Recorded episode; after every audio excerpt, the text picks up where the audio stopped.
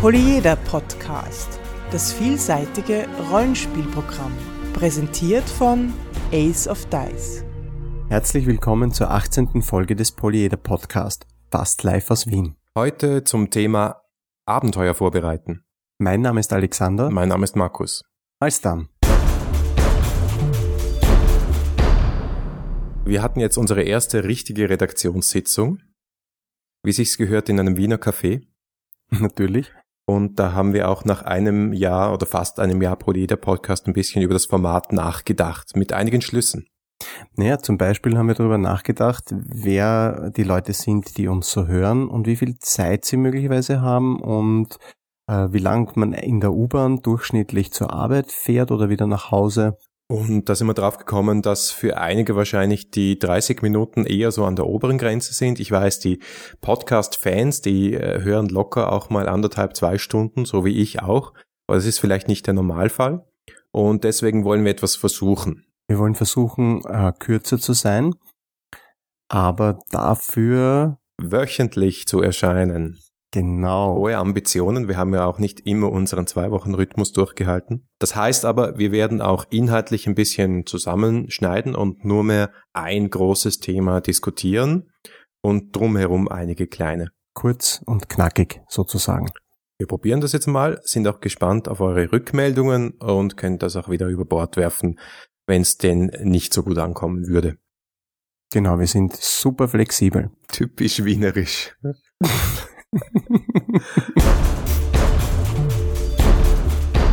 Zu unserer letzten Folge haben wir einige Rückmeldungen erhalten. Vielen Dank für die Rückmeldung. Wir freuen uns sehr darüber. Übrigens freuen wir uns auch sehr über Bewertungen und Rezensionen im iTunes Store. Nicht darauf vergessen. Aber der brave Erkandor hat uns etwas geschrieben, eine längere Antwort auf das Thema Einstieg ins Rollenspiel. Mhm, da war einiges dabei einiges dabei. Insbesondere hat er gesagt, eine der großen Schwierigkeiten ist, wenn du als Spieler mal einen Einstieg geschafft hast, insofern als dass du wirklich Interesse hast, dann kommt noch ein großer Schritt, nämlich dass du dann selbst Spiel leitest. Und äh, wenn wir uns alle an unsere Anfänge zurückerinnern, das ist ja nicht ganz ohne. Genau, das schreckt auch viele Leute ab, die nicht die Verpflichtung haben wollen und die die Arbeit nicht haben wollen, Spielleiter zu sein. Wir haben uns deshalb gedacht, wir werden das vielleicht als Thema hier behandeln mal. Hm? Wir werden eine ganze Folge oder ein großes Thema dazu machen. Hier ist echt ein bisschen zu wenig Platz, aber es ist eine super Inspiration. Und gefreut haben wir uns auch über den Kommentar von Markus, der geschrieben hat, dass er sich beim Hören der letzten Folge zerwurzelt hat. Das muss er ähm, vielleicht für unsere Hörer in Deutschland erklären. Ja. Genau, ja, ich nehme mal an, es heißt, er hat sich vor Lachen zerrissen. Ja, ich glaube, es geht nicht um Tischfußball hier. Dieser Podcast ist Mitglied bei analogspieler.de, der Portalseite für alle Podcasts rund ums nicht elektronische Spielen. Es gibt da draußen in der Welt ja eine ganze Vielzahl von Abenteuern, käuflich erwerbbar oder auch ähm, gratis. Manche schöner, manche weniger schön aufgemacht in allen Qualitäts- und äh, Farbenstuf Farbabstufungen. Und wir haben uns, werden uns heute die Frage stellen, wie man denn die solche Abenteuer vorbereitet oder worauf man bei der Vorbereitung solcher Abenteuer am besten schaut. Weil ja, ich habe einen Forenbeitrag gelesen, äh, wo da geschrieben wurde, ja, wollte nochmal fragen, wie ihr fertige Abenteuer vorbereitet, also fertig im Sinn von vorgefertigt. Ich zum Beispiel habe sechs bis acht Stunden Arbeit investiert in ein Abenteuer, das ein bis zwei Abende dauert und so sechs DIN A4 Seiten vorne und hinten mit Notizen vollgeschrieben. Echt? Nur? Ja, haha. Also bei mir läuten da die Alarmglocken. Sechs bis acht Stunden für vielleicht sechs bis acht Stunden Spiel, also sechs bis acht Stunden Vorbereitung für sechs bis acht Stunden Spiel, das ist schon sehr, sehr viel. Naja, sagen wir es mal so, wenn ich Abenteuer mache, versuche ich sie gleich in eine Form zu bringen, dass ich sie gegebenenfalls auch veröffentlichen kann. Also bin ich nicht der Maßstab. Ja, das ist doch eher der Einzelfall, sage ich mal. Ähm, aber Nein, es ist sicherlich, es ist sicherlich viel. Ja. Also für, für Gelegenheitsspiele auf jeden Fall. Ja, und vor allem er hat ja das Abenteuer hergenommen möglicherweise auch aus dem Gedanken heraus, es ist zumindest eine Motivation, vorgefertigte Abenteuer zu spielen, dass man sich damit die Arbeit erleichtert. ist nicht gelungen, glaube ich. In dem Fall war es wirklich nicht unbedingt so. Ich glaube, da muss man etwas aufpassen, weil die große Gefahr dabei, also ich habe überhaupt kein Problem damit, wenn jemand da zwei Tage Arbeit investiert für ein Abenteuer, kann großartig dabei, äh, großartiges dabei rauskommen. Aber auf der anderen Seite, wenn man das regelmäßig macht und dann der äh, ewige Leiter ist von einer Runde, irgendwann brennst du aus. Irgendwann magst du einfach nicht mehr, weil du sagst, das kann es einfach nicht sein. Mhm. Naja, und du hast natürlich auch eine andere Erwartungshaltung. Also ich spreche aus Erfahrung. Äh, mir ist irgendwann bewusst geworden, je mehr ich Zeit und Mühe in Abenteuer investiere, desto mehr geht automatisch auch irgendwo mein Anspruch dann in die Höhe, dass ich mir von dem Spieleabend, von dem Spielabend dann was erwarte und auch von den Spielern. Wenn die dann schlecht drauf sind, was ihnen ja unbenommen sei, ja, äh, ja, dann bin ich enttäuscht. Und zwar umso mehr, je mehr ich vorher in das Abenteuer investiert habe. Was noch dazu kommt, ist, dass wenn ich mir so viel notiere, die Tendenz auch da ist, dass ich mich wirklich an den Buchstaben des Abenteuers halten möchte. Und dass wenn die Spieler dann links vom Weg abbiegen, ich vollkommen an eine Wand fahre. Ja, wobei das hat natürlich auch mit dem Abenteuertypus zu tun. Es gibt ja durchaus verschiedene Arten von Abenteuer. Wir haben sie auch schon mal hier im, im Poleder Podcast besprochen und im Ace of Dice Blog findet sich auch einiges dazu. Und äh, wenn man natürlich das, äh, äh das lineare Abenteuer DS Asher Couleur hernimmt, ja, dann natürlich, dann ist links abbiegen einfach nicht drinnen. Aber es gibt ja auch sandboxige Abenteuer, äh, wie Carcosa ist so aufgebaut, Destiny Dungeon ist so aufgebaut wo die, wo sehr viele Möglichkeiten drinnen sind. Und ich, sogar äh, wenn das Abenteuer nicht sandboxig ist, glaube ich, ist es sinnvoll, es sandboxiger vorzubereiten. Das will heißen, ich äh, mache mehr Notizen, was zum Beispiel die Stationen betrifft, als den Ablauf. Aber vielleicht machen wir das gleich konkret. Wie bereitest du denn jetzt Abenteuer vor? Hast du da eine äh, bewährte Vorgehensweise? Oje.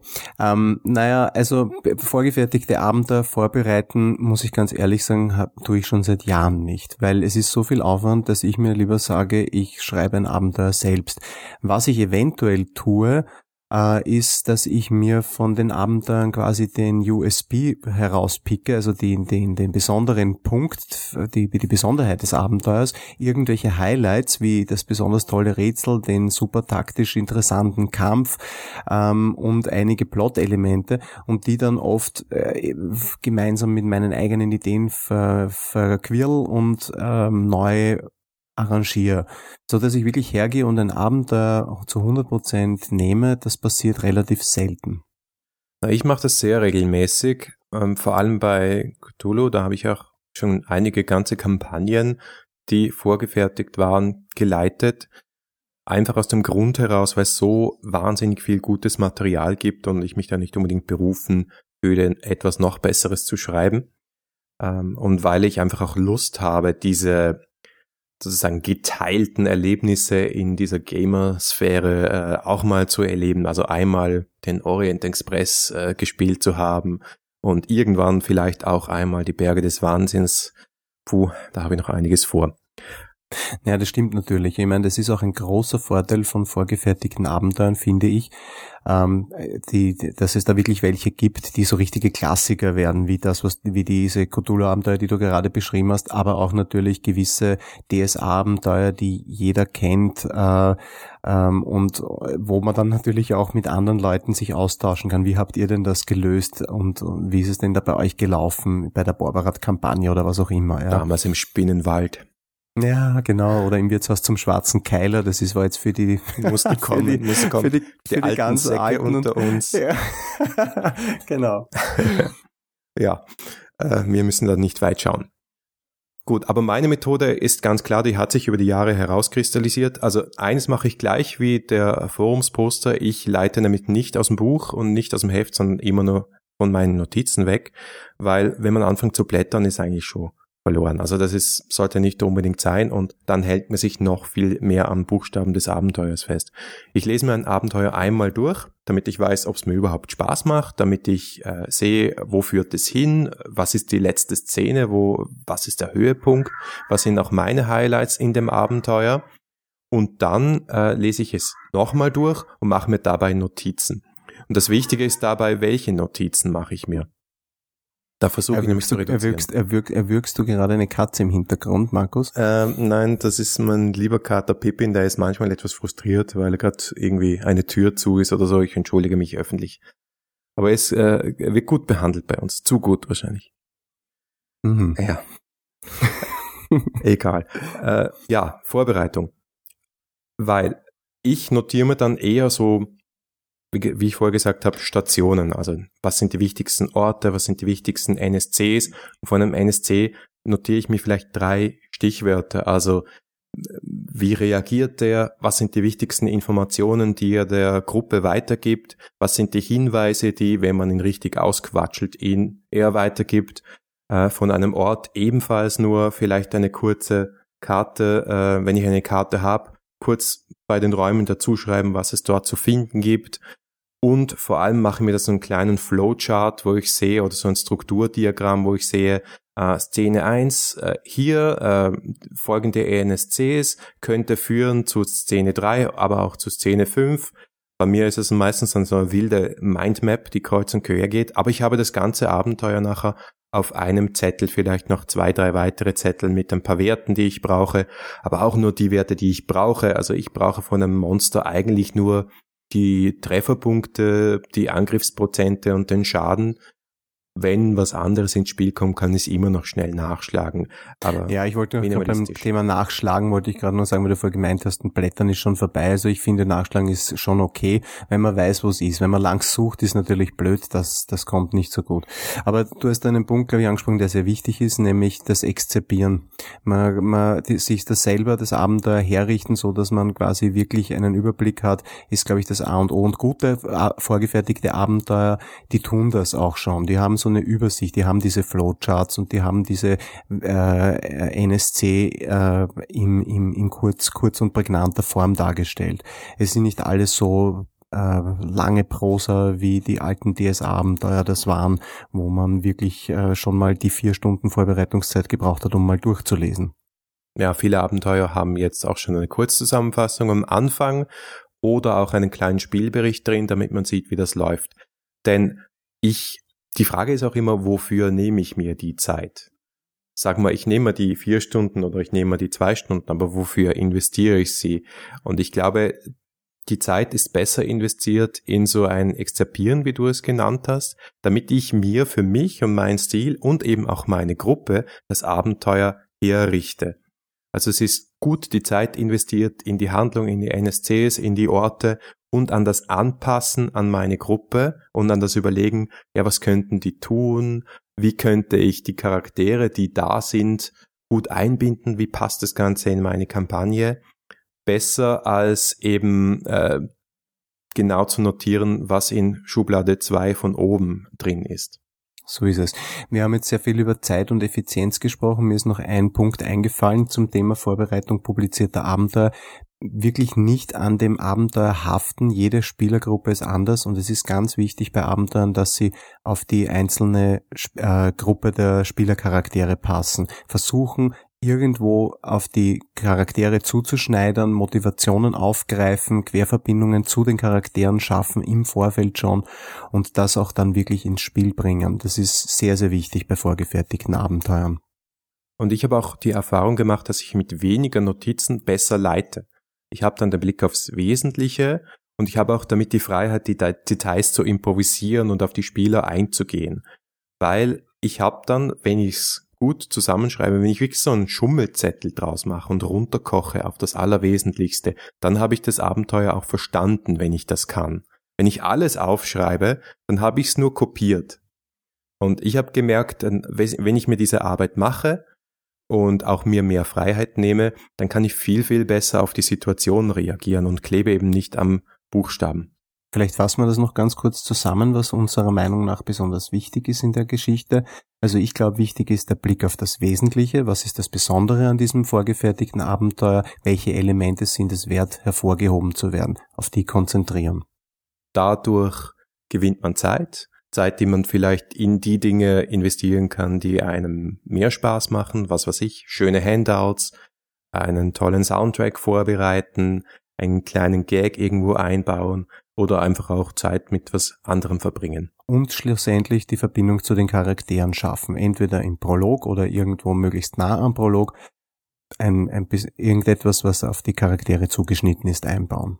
Und auch ganz wichtig, auch wenn ich es noch nicht erwähnt habe, es ist alles Übungssache, es ist alles Erfahrungssache. Und, und es geht garantiert irgendwann mal schief. Ja, genau. Aber nach dem dritten, vierten, fünften, sechsten Mal, irgendwann sagst du dir selber, hey, grundsätzlich, ich bin ein guter Spielleiter, ich kenne meine Gruppe, ich pack das. Ja, auch wenn ich mich nicht genau ans Abenteuer halte, aber wenn ich nicht alles notiere, ist alles machbar. Genau. Und wenn man so rangeht, dann klappt es auch wirklich.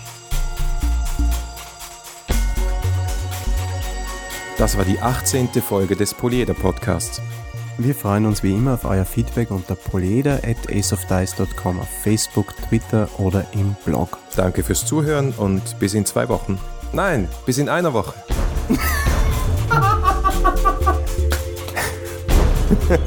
das lassen wir drin. Das müssen wir drinnen lassen, das ist herrlich.